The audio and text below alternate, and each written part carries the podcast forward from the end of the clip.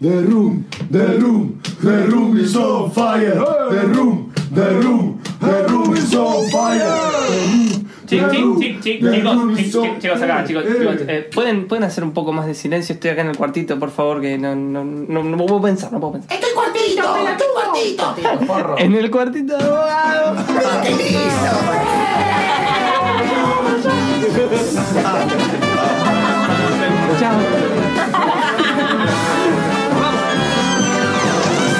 The Little Room of Bogado. ¿Por qué ríes así? Y no tienes razón para amargar mi corazón. Tú sabes que te quiero. 1434 en la ciudad de Buenos Aires, en toda la República Argentina y en algunas partes de nuestro corazón también. Porque claro, estamos aquí en ese espacio radiofónico, en esa pausa que construimos eh, ahora, en eso que falta, pero del riñón mismo de ese programa tan lindo que se llama Infernet, que seguimos en Twitch ahora probando, ¿no? Eh, Pierre me mira como diciendo así, nos vimos por Twitch el día miércoles, lo cual es cierto. Pero bueno, en el cuartito de abogado, como siempre, le damos el espacio a las cuestiones literarias y en esta oportunidad voy a entrevistar eh, a Damián Sierra porque la semana que viene va a tener- vamos a tener un evento bastante particular que es el estreno o mejor dicho, preestreno, por el canal de la Biblioteca Nacional de una cinta documental llamada Digamos, que un poco trata de capturar eh, la escena poética contemporánea con sus ciclos, sus, eh, en, al- en algún sentido autores, sus libros publicados, sus influencias, etc. Pero bueno, para que nos cuente un poquito más acerca de la cuestión, estamos comunicados telefónicamente con Damián Sierra. Hola Damián, ¿cómo estás? Hola Fer, ¿cómo va? ¿Todo bien? Bien, todo bien. Eh, ¿Estás tranqui? ¿Estás abrigado en este viernes tan frío? Eh, sí, no queda otra, no queda. Prendí el aire en calefacción, pero así todo no alcanza, así que hay que abrigarse. Hay que abrigarse, la cuestión es esa. Eh, Damián, hablando del abrigo, que da también la palabra poética, la semana que viene está el preestreno de Digamos. Quería que más o menos nos cuentes cómo fue la, la producción de, la película, la idea, eh, todo el proceso hasta llegar precisamente a este preestreno. Perfecto. Y fue un proceso un poco anárquico, caótico, desprolijo, si se quiere. Eh, no creo que haya seguido los carriles convencionales de lo que es hacer una película documental. Es mi, mi primera experiencia en este sentido. Eh, bueno, quizás haya algunos ejemplos ¿no? que, que, que tengan la misma temática, pero se me ocurre hacer un documental después de ver una película que es Héroes del 88 de Itoshi Díaz, el año pasado la vi, salgo de ahí y digo, quiero hacer un documental, no sé de qué, no me importa, voy a hacer un documental, con lo que tengo a mano, que es básicamente una cámara y ganas, no mucho más, Claro. y una compu para editar. Eh, eh, así que después de barajar algunas posibilidades, eh, decido que la escena poética actual eh, es una buena temática para retratar. Yo tenía cierto tipo de, contacto con algunos poetas de, la escena, eh, porque son amigos, conocidos, eh, de haber ido a recitales, a lecturas, a slams, eh, medio que ya me empezaba a meter un poco en, ese mundillo hace unos años, y me pareció que podía ser una buena herramienta, aparte porque no tenía ganas de ir a hacer un laburo de buscar material de archivo, viste que los documentales tienen como mucho material de archivo, Claro. pero yo no quería hacer eso, quería como gestionar todo desde cero. O sea, todo lo que se ve eh, eh, lo, lo grabé yo, no, no tenía ganas de, de ir hacia el pasado. Así que, bueno, un poco eso es, es- es la génesis de la idea. Empiezo a contactar primero a, a estos amigos que te, que te digo para, para entrevistar. Eh, después ah, se va como expandiendo el panorama eh, y voy llegando a otra gente que no conocía, algunos que por ahí los había leído, me gustaron pero no tenía, eh, no tenía contacto y así como que fui armando y resolví en un breve periodo de tiempo, en cuestión de pocos meses, como que ya había hecho la película eh, y, bueno, nada, después una vez que ya estaba más o menos terminada, me contacté con la gente de la nave de los sueños, íbamos a hacer un estreno eh, en la biblioteca, esto fue prepandemia, obviamente, eh, que quedó cancelado. Y bueno, ahora está la posibilidad entonces de hacerlo eh, vía, vía online, ¿no? En, en- el canal de YouTube. Sí, eh, eso es muy interesante porque inclusive La nave de los sueños, que está cumpliendo este año 25 años, si no me equivoco, tiene, o tuvo, mejor dicho, porque va a cerrar todo este ciclo de presentaciones con, digamos, tuvo otras dos, por decirlo de alguna manera, funciones vía YouTube que fueron muy interesantes. Este martes 23, por ejemplo, se, eh, hubo una función especial de la película Los Prohibidos de Andrea Schellenberg que justamente habla de ese costado tan particular que son los libros prohibidos en la Biblioteca del Congreso de la Nación y la persona responsable del área de los libros prohibidos o que sufrieron diferentes procesos de censura, por decirlo de alguna manera.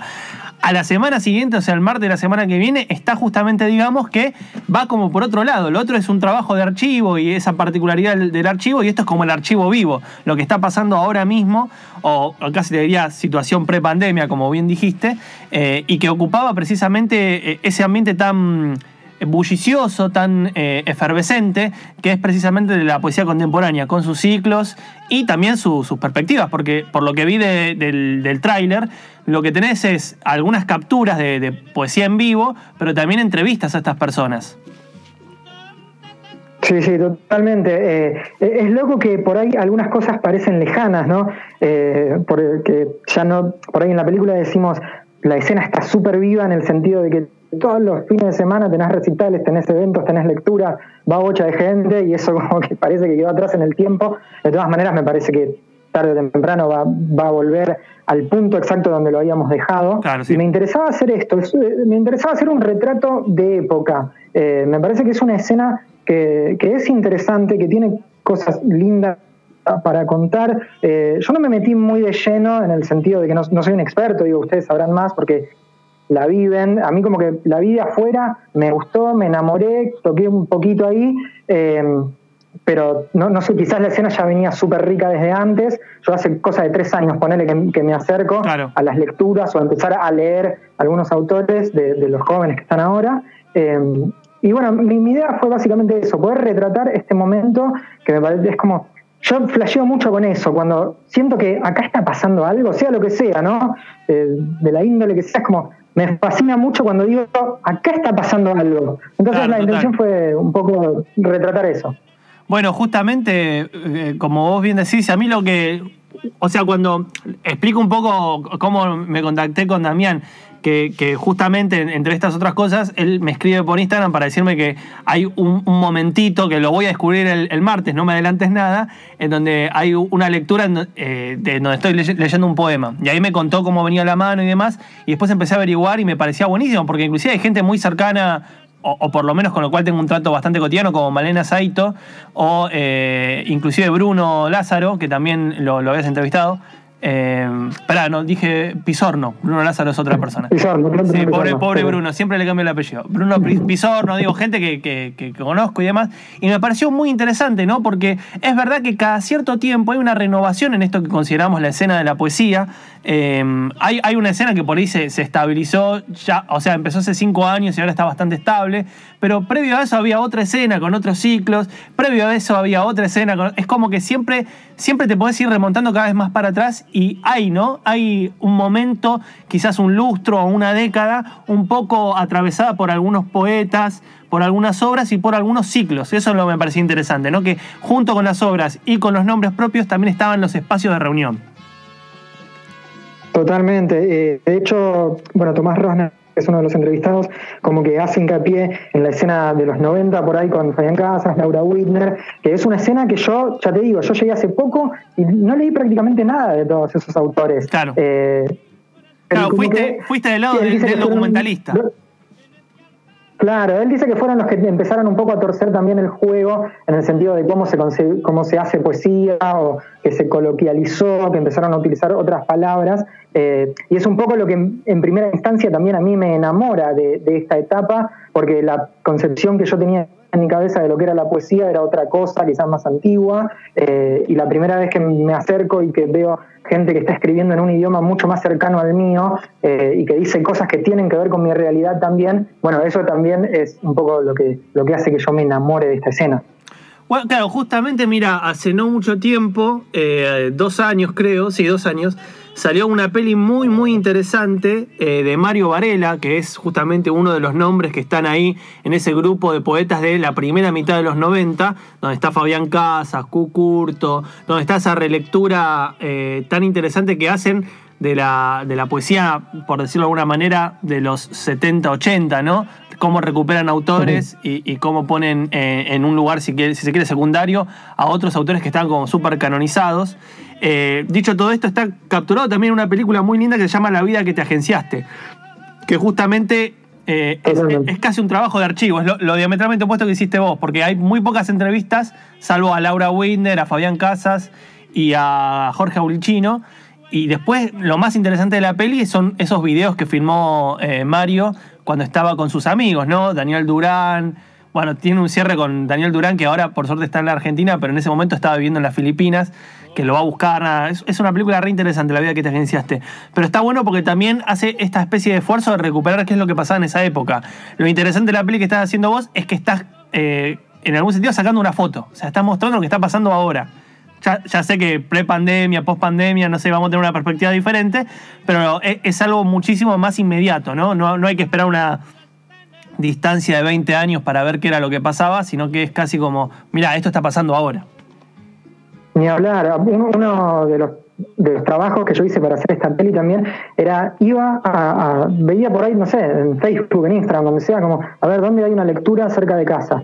Caía con la cámara y tipo voyeur, porque tipo no saludaba a nadie, no conocía a nadie, pero Claro. yo iba, prendía la cámara, grababa eh, y después me iba sin saludar y así fue como también después, cuando empecé a editar y a recopilar todo el material que, que había grabado, digo, bueno, empecé a seleccionar y después tuvo todo el trabajo de contactar a esa gente, como me pasó con vos, que es, mira, tengo un fragmento tuyo leído en una fecha. Claro, claro, eh, sí, y vos sí. nunca supiste que eso había sucedido. Era como, pero bueno, así un poco fui con- construyendo entre las entrevistas. Ir a grabar a las fechas de esta manera casi de espionaje. Claro. Eh, y bueno, y alguna que otro, algún que otro recurso audiovisual, bueno, así que fue, así fui construy- construyendo la película. Eh, y Damián, tengo una consulta para, para darle la data precisa. Este martes es el. El martes es 30, ¿no? Sí. ¿Estoy, estoy Sí. correcto? Eh, sí, el martes Ujú. 30, correcto. Este martes es el preestreno de la peli eh, en el canal de la Biblioteca Nacional, en algún horario en particular. O sea, tipo, ya son las la- 12.01. ¿Ya puedo ir- entrar al canal de la Biblioteca Nacional y está? ¿O es en un horario en particular? A las 7 de la tarde. Ah, eh, 7 de la primero tarde. Se, se hace, se hace como una especie de charla con la gente de la nave de los sueños, eh, donde bueno, ponemos un poco en contexto, abordamos lo que se va a tratar, y a partir de ahí, esto es a las 7, y a partir de ahí va a quedar el link eh, para ver la película por una semana. Así que eso va a ser. Ah, buenísimo. Hay una semana de tiempo. Esto es importante porque por ahí la gente, viste, dice, va, la veo en algún momento. No, tienen una semana. O sea, no se queden ahí eh, eh, esperando el milagro y eh, apúrense a verla porque también una semana pasa rápido, estemos o no en cuarentena. Claro. Eh, y Damián, Sí, sí, sí. ¿vos ya estás pensando en la próxima película? Digo, una vez ya terminaste esto, ¿no? Me imagino, obviamente, que vas a tener un tiempo de decir, listo, ya está, voy a relajarme, voy a volver a respirar tranquilo sin estar frente a la pantalla editando, pero supongo que ya te picó un poco el bichito cinematográfico de decir, bueno, mi próximo documental ya medio que lo estoy masticando, no sé. Mira, empecé a pensar en mi próxima película, creo que desde incluso antes de, de empezar a grabar esta. Eh, Qué lindo, qué por bueno. una cuestión, una cuestión mía que, que- que contaba, soy muy ansioso, caprichoso, fue como, quiero hacer un documental, no sé cómo, voy, lo hago, listo. Eh, y lo terminé rápido también, no me di por ahí mucho tiempo siquiera a trabajar. Si, si me tomase más tiempo, le cambiaría mil cosas, pero es como, hago, suelto, ya está, se terminó. Paso a los, funciono medio así en mi vida, lo cual no sé si está bien o mal, quizás esté mal, quizás deba darle más tiempo a las cosas, pero bueno, es como me sale. Entonces sí, ya estoy craneando eh, que- cuál va a ser el próximo movimiento. Qué bien, eh, no está mal, eh, está todo lo contrario, está muy bien. Hay que saber, viste, eh, eh, está buenísimo esto cuando, cuando uno eh, llega a, realizar lo que quiere de la manera en la que le sale. Me parece que eso es lo más lindo. Así que no te sientas para nada mal, todo lo contrario, celebro buenamente que salga esta película. Aparte, la verdad, por lo menos en la lista que vi, hay muchas personas sub 30. Eh, lo cual me parece buenísimo porque muestra también la vitalidad de lo que está pasando con poesía. Es como que siempre, yo decía, ¿no? De un lustro o una década, cada cinco, cada diez años cambia un poco la cuestión. Y, y me parece que, que es muy interesante que tomes las voces de las personas que por ahí tienen uno o dos libros publicados, pero son parte como un poquito más medular de, lo que está pasando ahora y no son ya personas con, no sé, un poco más de libros un poco más de recorrido hecho y que ya van por su tercer momento o, segundo momento dentro del mundo de los ciclos, ¿no? Hay muchos ciclos que vienen con un espíritu nuevo, se hacen de una manera nueva y, está bueno que, que queden capturados en, en un documental. Así que primero te felicito y espero ansioso el martes 30 para, para ver el resultado del trabajo. Bueno, genial, sí, sí, la verdad que muy, muy contento también por el resultado que se logró y bueno, muy, muy manija por lo que se viene, así que mil, mil gracias también por el espacio. No, por favor, Damián. Eh, la verdad, estoy muy contento. Te mando un saludo muy grande. Digamos, para re- repetirlo, se estrena el martes 30, martes de la semana que viene, a las 19 horas por el canal de la Biblioteca Nacional en el marco de la Nave de los Sueños. Como bien dijo Damián, va a haber una charlita previa con la gente, eh, insisto, la Nave de los Sueños, que cumple justo este año 25 años y que está cerrando con esto este ciclo de encuentros, eh, casi les diría cinematográficos, eh, en el sentido más literal y más eh, metafórico del término, porque en el marco de la pandemia todo parece parte de una película. Ento- entonces, en ese marco se va a estrenar, digamos, insisto, martes 30, 19 horas. Muchas gracias, querido Damián Sierra. No, por favor, a vos. Mandamos un saludo grande. Eh, así terminamos el cuartito de abogado en el día de hoy con este pequeño, pequeño sellito y después un temón que me parece que Pierre lo eligió porque sabe que me gusta este muchacho.